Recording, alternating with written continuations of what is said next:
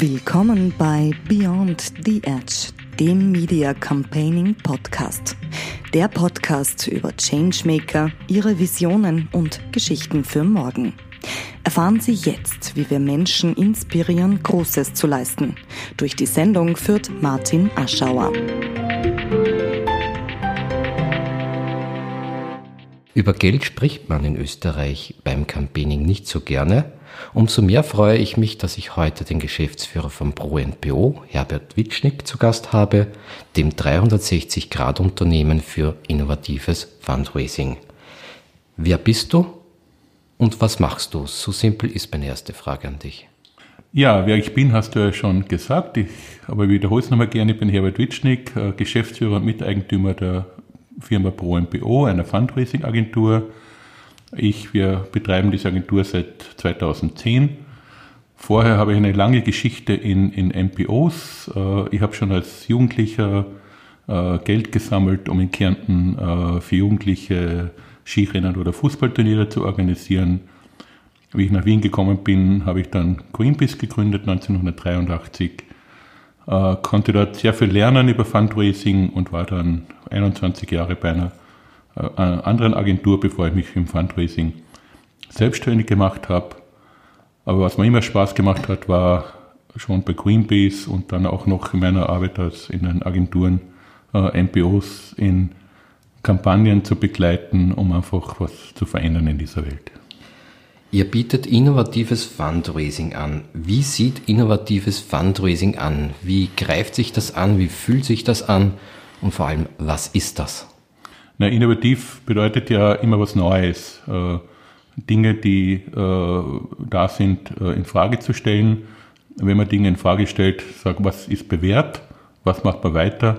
Oder was entwickelt man auch weiter? Und früher hat man halt Geld gesammelt, indem er von Haus zu Haus gegangen ist, wie ich noch als Jugendlicher mit der Geldbüchse. Dann hat man Briefe verschickt. Das war halt die, die Standardmethode über Jahre lang. Heute ist Fundraising ein, ein ganz, ganz kompliziertes System mit verschiedensten Kanälen, äh, die vom, vom Brief zum Telefon, persönlichen Gespräch, E-Mail, Social Media, äh, auch Fernsehen, Plakatwerbung und so weiter. Also alles das muss man integrieren und man muss halt schauen, äh, was läuft, was passt zu der MPO, was ist effektiv, was bringt einen Return on Investment. Und ja, innovativ heißt einfach nicht immer nur auf das Bewährte schauen, sondern Neues ausprobieren. Erklär mir Fundraising. Letztendlich geht es ja um Geld aufstellen. Um du, du raise Funds ist Fundraising. Ja? Äh, und darum geht's. Ja? Wie kann ich äh, Zielgruppen dazu motivieren, dass sie eine Organisation äh, auch Geld mit Geld unterstützen, aber nicht nur mit Geld, auch mit Zeit, äh, mit Freiwilligenarbeit, mit Sachspenden äh, oder mit, mit Sponsorings. Äh, und ja, darum geht's und einfach äh, zu schauen, was sind die Bedürfnisse und wir arbeiten, also auch wieder auf Innovative zu gehen. Wir schauen, was bewegt die Spenderinnen auf dieser Welt oder in Österreich, was sind deren Bedürfnisse, äh, damit sie sozusagen motiviert sind, eine Organisation mit Geld zu unterstützen, damit sie auch damit beide quasi einen Benefit haben. Äh, ich unterstütze einen Wert, den die Organisation für mich macht. Was zeichnet eine erfolgreiche Fundraising-Kampagne aus? Dass man 1 Euro investiert und 5 spendet oder wie kann man sich das vorstellen? Also ich bin da sehr äh, äh, orientiert. Ich will den Spenden-Income maximieren. Also mich interessiert ganz wenig an Return on Investment oder an, an Einkommen äh, äh, Euro-Investition. Also man kann sehr tolle Kennzahlen haben, indem ich, für, wenn ich einen Euro investiere und 100 Euro kriege, ja, dann wende ich mich ja nur an die zwei, meine zwei besten Spender und habe einen tollen äh, Return on Investment. Ich will für meine Kampagne zum Schluss einen möglichst hohen Nettogewinn nach Abzug der Fundraising-Kosten erwirtschaften. Weil der Nettogewinn ist das, was die Organisation dann für die Erreichung ihrer Ziele dann auch wirklich einsetzen kann. Du hast ja in Österreich dazu wesentlich beigetragen, dass wir in Österreich ein professionelles Fundraising im NGO-Sektor haben.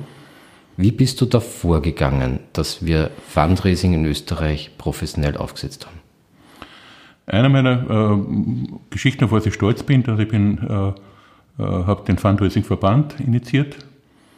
Äh, bevor der Fundraising-Verband gegründet wurde, vor 29 Jahren, habe ich vor 31 Jahren schon den ersten Fundraising-Kongress organisiert in Österreich. Es waren die ersten zwei Kongresse waren in Krems bei der Donau-Universität.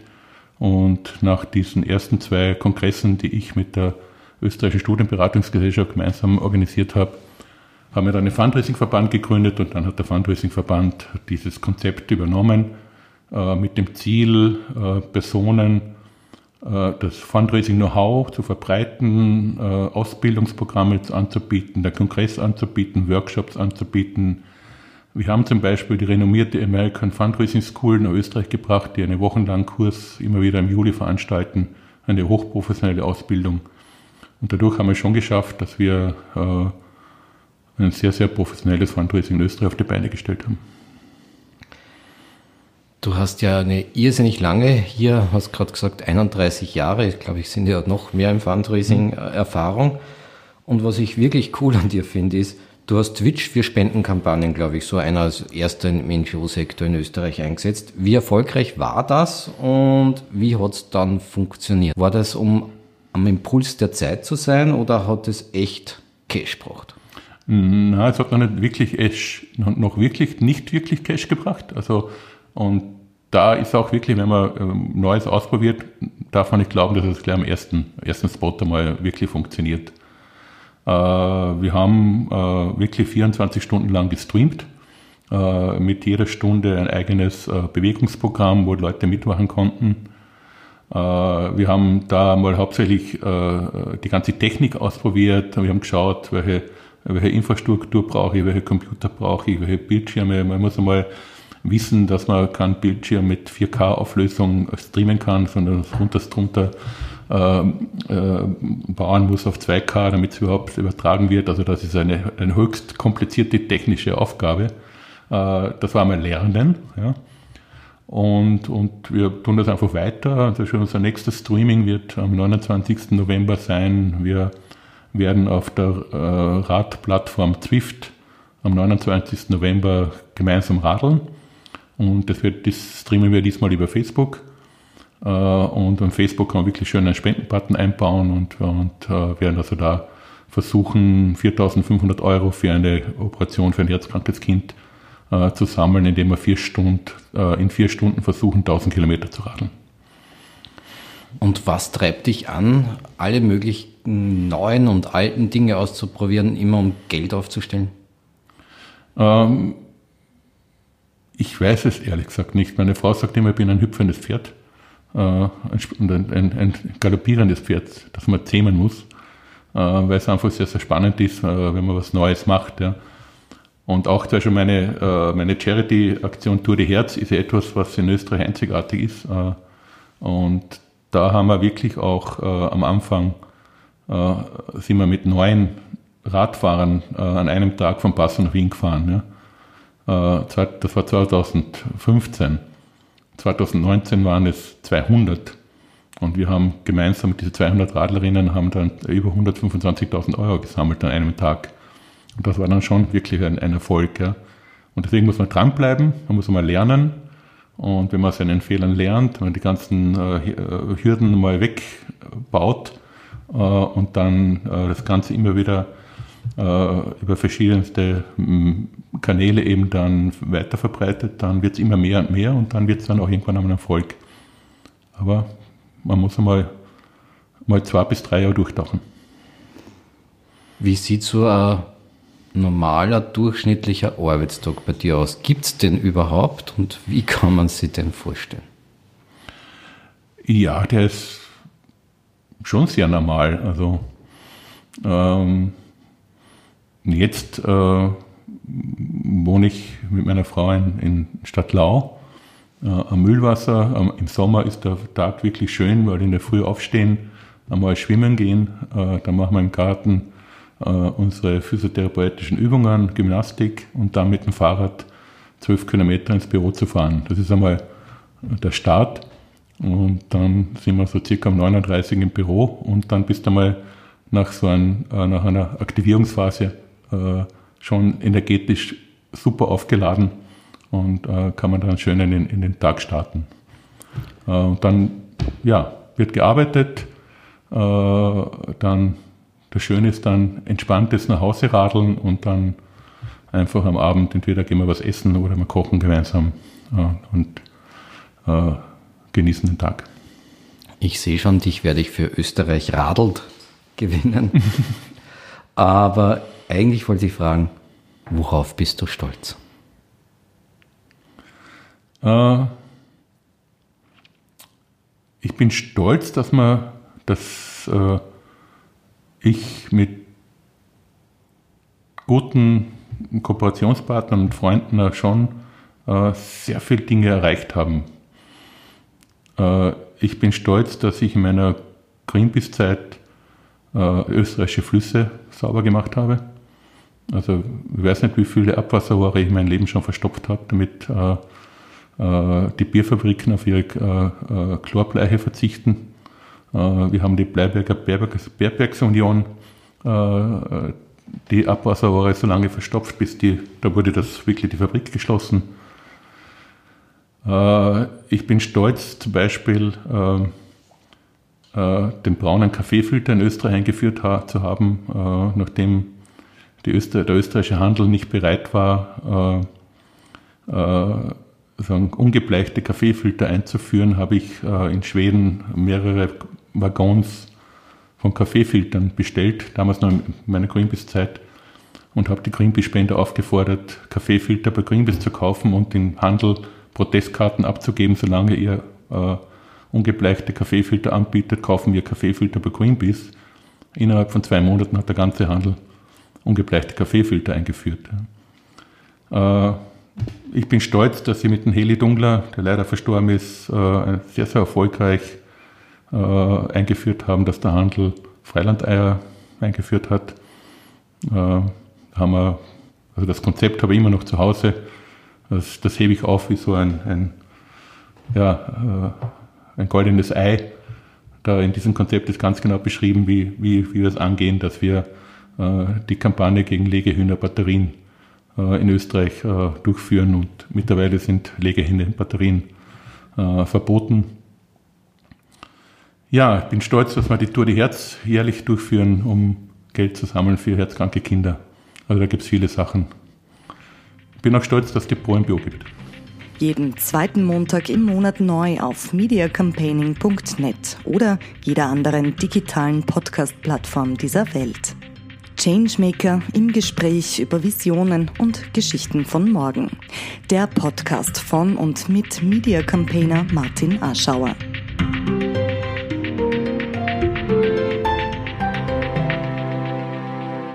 Und alles das hat im Endeffekt mit Beziehungsarbeit zu tun, wie Spenden in Wahrheit auch, ist eine mhm. Beziehungsarbeit. Aus einer Retour kann man nicht automatisch schließen, dass man zum Beispiel nicht spenden will in etwa. Mhm. Was sind die Learning der letzten Jahre? Also die, die, das größte Learning der, der, letzten Jahre, auch speziell im Fundraising, ist, äh, und da hast du vollkommen recht, ist, äh, äh, ich muss mein Gegenüber und die Spenderinnen äh, ernst nehmen, auf ihre Bedürfnisse Rücksicht nehmen und, und die Spenderinnen sind ganz, ganz individuell. Ja? Die einen wollen das, die anderen wollen das die anderen wollen so behandelt werden, die anderen wollen so behandelt werden und die anderen wollen diese Information, die anderen wollen die, diese Information. Das ist natürlich wahnsinnig viel Arbeit. Ja? Aber wenn man diese Arbeit nicht macht, äh, dann wird man einfach äh, Spender und Spenderinnen verlieren. Und, äh, und das ist sagen, das, was wir predigen, äh, immer wieder, nehmt die Spender ernst, fragt die Spenderinnen, was wollt ihr, was ist euch lieb, äh, wie wollt ihr informiert werden? Wollt ihr Briefe? Wollt ihr E-Mails? Wollt ihr angerufen werden? Welche Themen interessieren euch?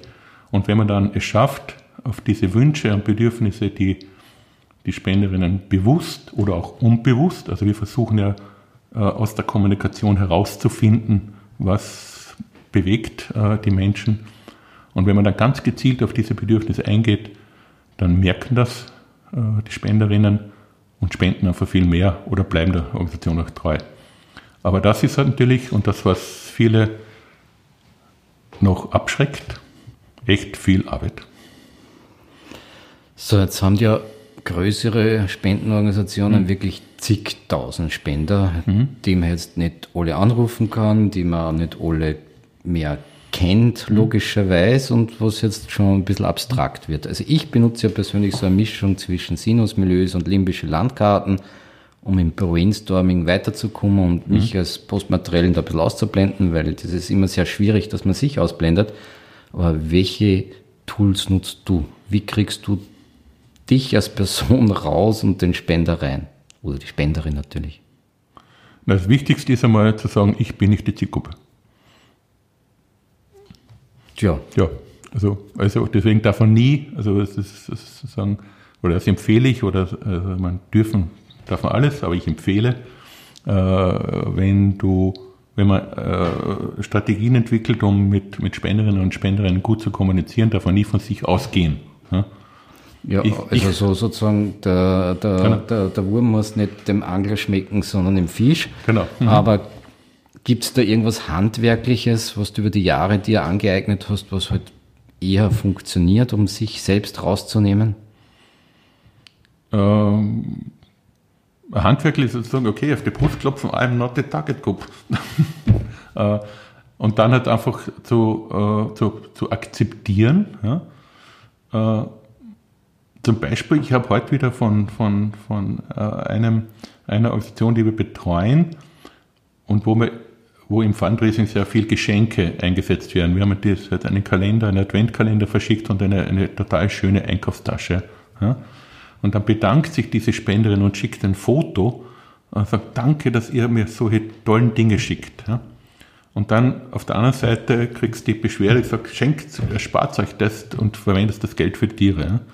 Und dann herauszufinden, wer ist diese Person und wer ist die andere. Ja? Und das machen wir durch Fragebögen, äh, durch telefonische Befragungen äh, und immer wieder Leute auffordern. Äh, äh mittlerweile bieten wir bei jeder Kommunikation einen Barcode an, wo die, wo die Spenderinnen dann reingehen können und sagen können und selbst ihre Kommunikation, wie sie betreut werden wollen, äh, selbst bestimmen können. Und mhm. Das bin ich schon eigentlich beim nächsten Punkt. Was sind aktuelle Spendentrends bei den NGOs? Sprich die Individualisierung der Spender und Spenderinnen. Genau. Wenn das richtig. Mhm. Jetzt habe ich eine provokante Frage. Hat im NGO-Bereich, vor allem im mhm. Umwelt-, Natur-, Tier, also in diesem NGO-Spektrum eigentlich Corona das Spenden einfacher gemacht? Äh, in der Zeit, wo wo Lockdown war und äh, war es einfacher, weil die Menschen hatten wenig Möglichkeiten, Geld auszugeben, hatten wenig Möglichkeiten, sich zu bespaßen. Also da sind wir mit unserer Kommunikation wesentlich einfacher durchgekommen.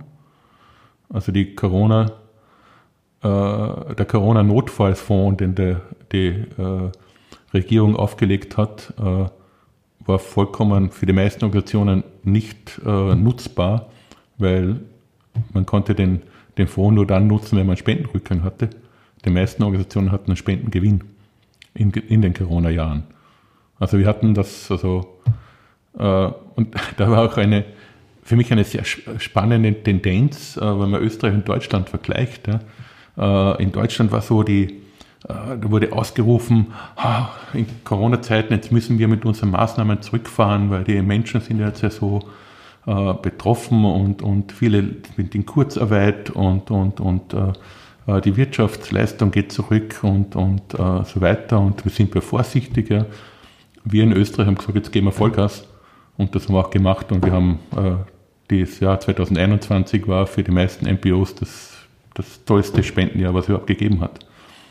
Jetzt ja. schaut es anders aus. Jetzt mit der Inflationsgeschichte äh, und Unsicherheit, jetzt haben wir 2022 äh, hat das Ganze umgekehrt. Sprich, wie groß ist die Angst in der NGO-Szene jetzt vor der Inflation? Ja, sehr, sehr hoch. Weil Das das ist, wir haben zwei Probleme. Äh, einerseits sind die Spenderinnen extrem verunsichert, äh, weil sie einfach befürchten, dass alles teurer wird. Äh, und es wird mehr gespart, es werden mehr Rücklagen gebildet. Und das andere Problem sind die, die, die Steigerungen, die die MBOs selbst äh, äh, zu, zu stemmen haben. Allein die österreichische Post hat das, die Porto, das Porto extrem hinaufgeschraubt, über 30 Prozent Kostensteigerungen. Äh, Papierpreise steigern, stehen, also sind massiv gestiegen. Äh, ja, alles Logistik, Transportkosten, also alles wird alles teurer. Und ist es dann so, dass deine Kunden und Kundinnen dann sagen, teure Agenturen bringen nichts, wir machen uns das jetzt selber? Äh, nein, also das, ist, das haben wir noch nicht gesehen, äh, sondern es, momentan ist es so, dass die meisten Kunden verstehen, dass Dinge teurer werden.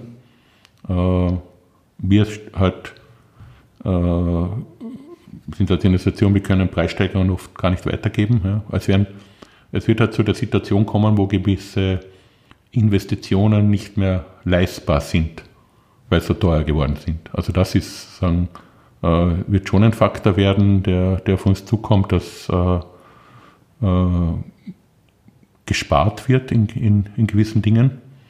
Aber es wird, aber das jetzt zu sagen, die Organisationen sagen, sie machen es selber, also das sehe ich nicht. Fehlt es Ihnen da schon an Know-how auch? Den Organisationen? Es ist unterschiedlich. Also es, ich würde nicht sagen, es fehlt, sondern äh, es gibt einfach äh, Organisationen, die sagen, sie wollen, äh, wir wollen uns darauf beschränken, was unsere Mission ist. Und da ist unser Know-how. Und das Know-how, Marketing-Know-how kaufe ich mir zu. Ja? Und mit der Flexibilität, die kann jederzeit meinen Dienstleister auch ändern.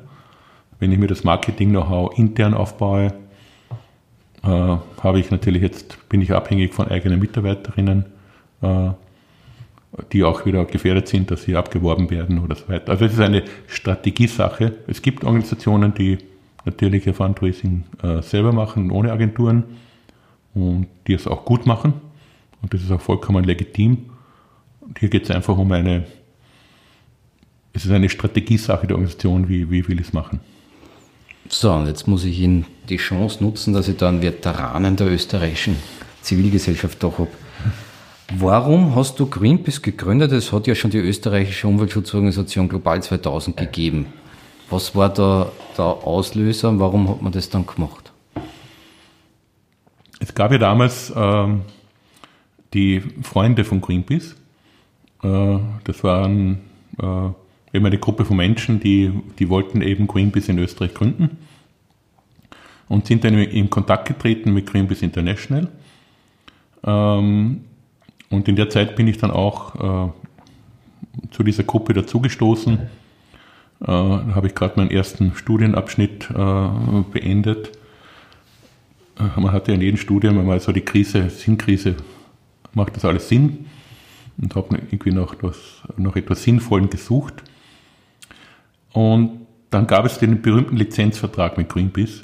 Und der war natürlich für die meisten dieser Gruppe nicht unterzeichnbar, unterzeichnbar weil der Lizenzvertrag hat natürlich ganz klar erst einmal gesagt, äh, man muss Lizenzgebühren, man muss von den Spendeneinnahmen was abliefern.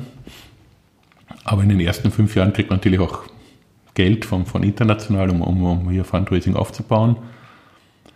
Äh, und man, hat, man muss sich an die strategisch-politischen Richtlinien von Greenpeace international richten. Also man kann nicht einfach eine, irgendeine Kampagne machen, sondern äh, die Kampagnen, die man in Österreich macht, müssen mit Greenpeace international abgestimmt werden. Das heißt, es ist ein Franchising-Unternehmen.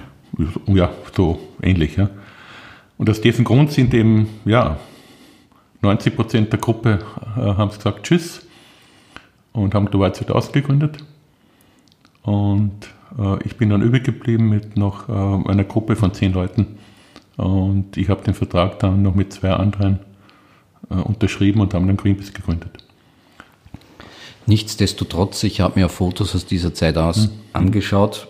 es schaut ja so aus, dass man einmal bei dieser Organisation dabei war und einmal bei der anderen Organisation und das Banner halt gewechselt hat. Mhm. Das war ja doch ein, eine, eine zivilgesellschaftliche Einheit. Lügen die Fotos oder war es so?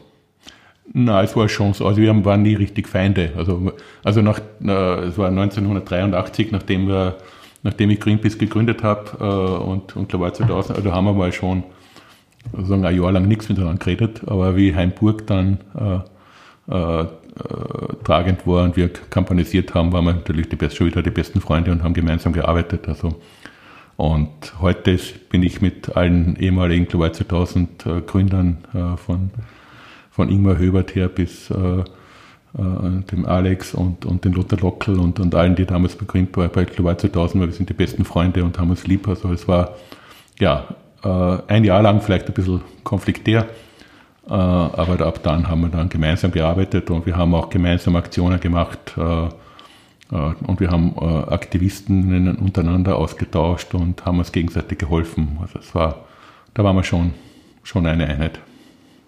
Mir scheint es auch so, dass damals Sachen möglich waren, die heute unmöglich wären. Mhm. Ähm, da hat es ja Organisationen gegeben, die gemeinsame Aktionsabteilung äh, unterhalten haben, zum Beispiel. Ich glaube, das wäre heute nicht mehr gangbar, dass so große oder so Organisationen gemeinsam solche Dinge auf den Weg bringen. Ja, leider, ja. Also damals war schon, das war schon sehr schön. Also wir haben, also äh, wenn es um große Themen ging, wie beim Gentechnik-Volksbegehren, ja, da haben wir alle, äh, alle an einem Strang gezogen und haben gemeinsam kampanisiert. Da war es, es gibt so viele Fotos, wo, äh, speziell in der Gentechnik-Kampagne, wo vier Pfoten, 2000 und Greenpeace und WWF auf einer Aktion waren. Also das war, und es gibt ja auch in Österreich einzigartig das Ökobüro, das wo ich jetzt gar nicht mehr weiß, wie stark das Ökobüro noch, noch wirkt. Also da habe ich jetzt nicht mehr so den Einblick. Aber früher war das Ökobüro schon eine sehr, sehr, sehr wirksame äh, Schaltzentrale.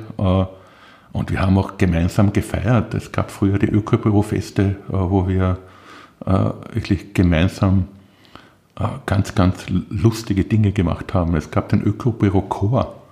Vom Ökobüro-Chor gibt es legendäre CDs, wo wo alle aus, aus allen Organisationen gemeinsam mit einem Chor die skurrilsten Lieder aufgenommen haben. Also das war schon, es war eine schöne Zeit und ein bisschen, ein bisschen, der Blick ein bisschen sehnsüchtig zurück.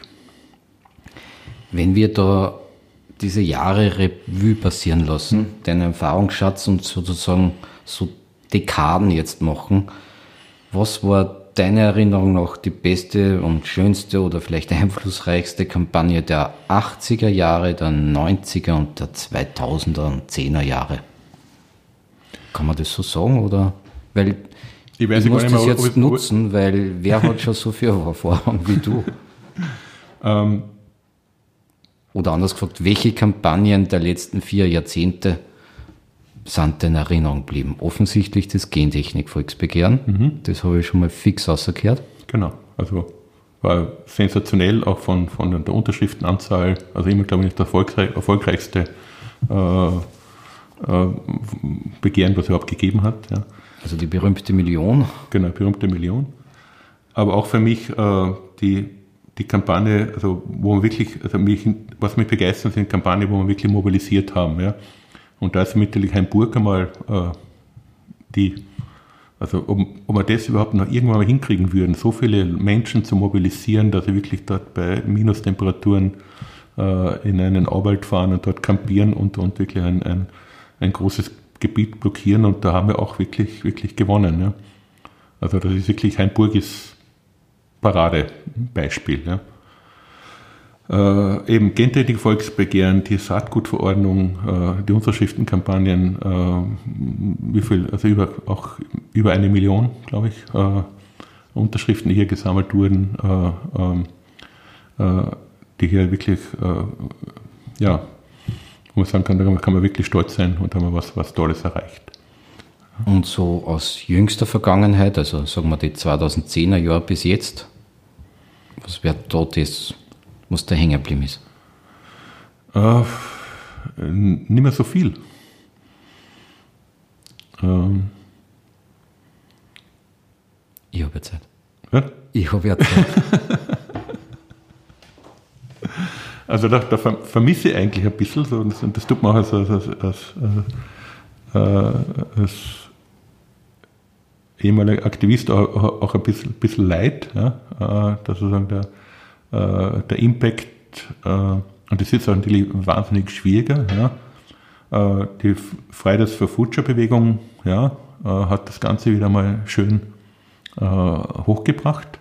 leider nach, hat die Pandemie hat den hat dieser tollen Bewegung wirklich wieder äh, richtige Watschen eingehaut. Und, äh, aber da wurde wirklich auch, auch, auch äh, schön mobilisiert. Also in letzter Zeit kann man sagen, Fridays for Future sicher die, äh, äh, die Bewegung, die, die, die am meisten äh, bewegt hat.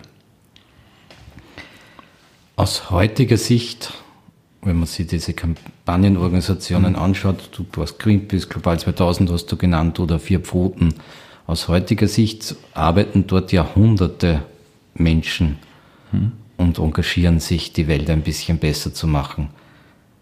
Hat man davon einmal geträumt, dass das so groß wird? Oder hat es da einen Plan gegeben oder war wirklich immer nur das konkrete Einzelprojekt das, was die Leute nach vorn getrieben hat? Äh, es ist es ist sehr unterschiedlich. Also bei Greenpeace haben wir natürlich, äh, haben wir schon, wie man Greenpeace 1983 gegründet wurde, war es ganz klar, gab, da gab es Wachstumsziele, da gab es schon Ziele, wir wollen äh, so und so viele Unterstützerinnen haben, äh, so und so viel äh, Geld äh, einnehmen, damit wir auch diese, diese politischen und, und gesellschaftspolitischen Ziele und Kampagnenziele erreichen wollen. Also da wurde sozusagen auch schon äh, von Greenpeace oder von internationalen Organisationen was vorgegeben. Ja. Ähm, bei Global 2000 kann ich es da nicht so beurteilen, also da, da, da war ich nicht sehr, da gab es halt, ja, äh, äh, eher die Ziele, äh, inhaltliche Ziele und, und, und schauen, wir wollen viel bewegen. Äh, bei den vier Pfoten, mit, da war ganz klar das Ziel von Heli Dungler. Der Heli Dungler hat es gegründet und der Heli Dungler hat ganz eindeutig das Ziel, Ziel gehabt, ich will die größte Tierschutzorganisation der Welt werden. Und da glaube ich, hat es geschafft. Da kann man wirklich, wirklich stolz sein. Also, und deswegen kann man nicht sagen, also das ist ja sehr differenziert. Gewisse Organisationen sagen wieder, ich will gar nicht groß werden, sondern ich will das schaffen, was ich kann, was, was ich, was ich gerade äh, an Möglichkeiten habe. Es gibt ja keine Campaigner-Ausbildung in dem Sinn. Und wenn wir jetzt da auf dem Reisbett ein Angebot entwickeln würden und sagen, wir machen jetzt zur Akademie, wo steht mhm. man das am Wifi machen oder selber, was wäre der Titel deiner Lehrveranstaltung? Also was wären die wichtigsten Inhalte, die du dort den jungen oder auch nicht so jungen Leuten, die das werden wollen oder sich umschulen lassen wollen, mhm. mitgeben würdest auf dem Weg? Ich glaube, das Wichtigste ist, äh, ich muss in jeder Kampagne, äh, wenn ich äh, etwas, etwas verändern will, muss ich, Mensch, muss ich Menschen hinter mich bringen. Ja? Und ich muss eine, und, und eine Strategie entwickeln, dass, dass sich meine Kampagne so entwickelt, dass die politischen Entscheidungsträger gezwungen sind, ihr Verhalten zu ändern. Ja? Und ich, was ich gerne den jungen Menschen vermitteln würde, ist, dass Politiker nur dann ihr Verhalten ändern, wenn sie Wählerstimmen verlieren. Und ich, deswegen muss jede Kampagne so aufgebaut sein, äh, dass die Leute, die ich hinter mich bringen, den Politikern sagen, wenn du dein Verhalten nicht, wenn du nicht das änderst, dann wähle ich dich nicht mehr. Und das Ärgste, was jeder Politiker fürchtet oder auch Unternehmen, fürchten, wenn Unternehmen, wenn Unternehmen fürchten, dass sie Kunden verlieren, dann verändern sie ihr Verhalten. Politiker verändern ihr Verhalten nur dann, wenn sie fürchten, dass sie Wählerstimmen verlieren. Und deswegen muss die Strategie einer jeden Kampagne so aufgebaut sein, dass dieses Ziel erreicht wird. Wie zum Beispiel meine Geschichte mit, mit dem Kaffeefilter. Der, der Handel hat, hat Angst gehabt, äh, dass sie Kunden verlieren und sofort war der braune Kaffeefilter in den Regalen. Und, und dies, das, das würde ich gern vermitteln. Ne? Und deswegen bringe ich auch ein Thema ein und deswegen habe ich auch ein Problem mit der Last Generation, die das Ziel momentan nicht, äh, nicht, nicht im Auge haben. Wie gehst du mit Scheitern um? Weil nicht jede Kampagne ist erfolgreich oder wurde gewonnen. Ja, also das ist so wie bei jeder Innovation. Äh, eines von zehn geht auf. Äh, Aber wenn man genau an dieser angearbeitet hat, die nicht aufgeht, ja. das nächste. Also, nächste. Aufstehen, weitermachen. Was, ma ja. was machst du am liebsten? Äh, ich habe, ich liebe meine Arbeit und ich liebe meine Hobbys. Und ich bin Weinliebhaber, also ich trinke gern Wein und, und, und äh, äh, forsche da sehr gern und erkundige mich gern und fahre gern zu, zu, Weinhändlern, zu Weinproduzenten, rede gern mit ihnen, interessiere mich, wie Wein gemacht wird wie, und speziell biologisch hergestellter Wein. Also die, mittlerweile gibt es ganz, ganz tolle und hervorragende biologisch produzierte Weine. Äh, und das interessiert mich sehr. Das liebe ich. Ich liebe Radfahren. Ja. Und ich liebe meine Arbeit und was zu verändern.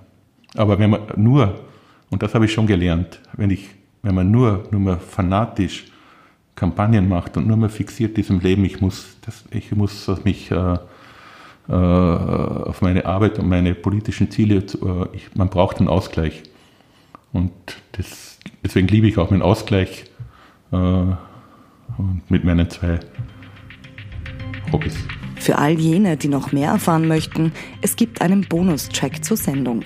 Alle, die dieses Interview teilen, den Newsletter abonnieren oder den Podcast durch eine Spende unterstützen, bekommen weitere unveröffentlichte Highlights dieses Gesprächs exklusiv zugeschickt. Mehr Infos auf mediacampaigning.net. Jetzt Bonustracks sichern. Jetzt muss ich noch was fragen, weil mir hat das immer so aufgeregt. Ob es dir aufgeregt hat, weiß ich nicht. Also zwischen Marketing, PR, Fundraising hm. haben die wenigsten unterscheiden können. Hat dir das auch aufgeregt, dass du überhaupt kein Verständnis auf der anderen Seite für die Disziplinen gibt? Ja, ja. Das regt mich wahnsinnig auf. Deswegen ist auch äh, äh, äh, zum Beispiel, wir haben hier in der BO keine Säulen. Also wir arbeiten komplett projektorientiert. Also alle, äh, äh, alle Projekte werden in Teams gemacht, wo äh, verschiedenste Skills von, von, äh, von Technik und IT und, und Marketing und, und Social Media äh, äh, zusammenarbeiten. Ja. Und diese Säulen sind eine Katastrophe. Und diese Säulen gibt es immer noch äh, in vielen MBOs auch immer noch. Da gibt es die PR-Abteilung, gibt es die Fundraising-Abteilung, gibt es die Kampagnenabteilung. Ja? Und anstatt sozusagen Projektteams zu machen, wo in den, in, äh, wo ich sage, ich habe eine Kampagne und in der Kampagne muss es geben einen äh, Social Media Experten, es muss in der Kampagne geben einen äh, Fundraiser, der dafür Geld auftreibt und es muss den inhaltlichen Experten geben, der sich auskennt äh, und die müssen äh, einfach zusammenarbeiten und ein gemeinsames Ziel verfolgen. Ja. Und ja, das regt mich auf, dass es immer noch gibt. Und was wäre dein Media Campaigning Tipp? Was sollten wir beachten? Vom naja, wir, sehr viele dieser Kampagnen werden über Medien heutzutage mhm. transportiert, ob das jetzt Livestreaming von Twitch ist, oder, äh, es gibt hunderte Möglichkeiten, wie das ist und nicht alles rennt über Facebook und Instagram. Mhm. Aber gibt es da etwas, was du sozusagen als Tipp weitergeben kannst? Äh, der Tipp ist einfach, wir wissen nicht mehr, also wir wissen heute nicht mehr, welche, welche Medien konsumiert meine, meine konkrete Zielgruppe. Ja? Äh, also, das wird immer schwieriger. Ja? Also wir, wir haben es wir früher, wenn ich nochmal zurückblicke auf Hainburg, ja? wir haben die die Krone-Zeitung als Medium gehabt, die Krone-Zeitungsunterstützer und das alles einmal über die äh, über Printmedien kommuniziert. Ja. Das war ziemlich einfach. Ja. Und heute muss ich halt alles bedienen. Ja. Äh, und der, der Tipp ist halt einfach, äh, äh, die Leute halt alle auf, auf einen Tisch zu holen und schauen, dass das koordiniert abläuft.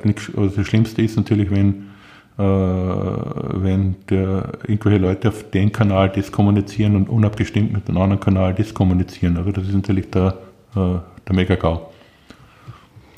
Meine letzte Frage habe ich dem Ali Malocci aus seinem Podcast gefladert bei der macht jetzt eh gerade keine. Ja. Ähm, stell dir vor, wir da draußen gibt es jetzt knappe 9 Milliarden Menschen ähm, und du hättest wirklich, nein, dieser Podcast erreicht nicht so viel, aber stell dir mhm. vor, du hast jetzt 45 Sekunden Zeit und 9 Milliarden Menschen hören zu. Was sagst du ihnen? Äh, nicht aufgeben. Die Welt droht zugrunde zu gehen, aber wir dürfen nicht aufgeben und wir, wenn wir alle hoffnungsfroh sind und uns zusammenreißen, dann retten wir es noch. Ich finde, das ist ein schönes Ende für diesen Podcast. Ich sage danke für das Interview, danke für die Einladung und hoffentlich machen wir bald wieder gemeinsam eine Sendung. Ja, gerne. Prost! Prost. Danke fürs Zuhören. Beyond the Edge, der Podcast von und mit Media Campaigner Martin Arschauer sagt Danke. Jetzt mediacampaigning.net hören. Weitersagen hilft.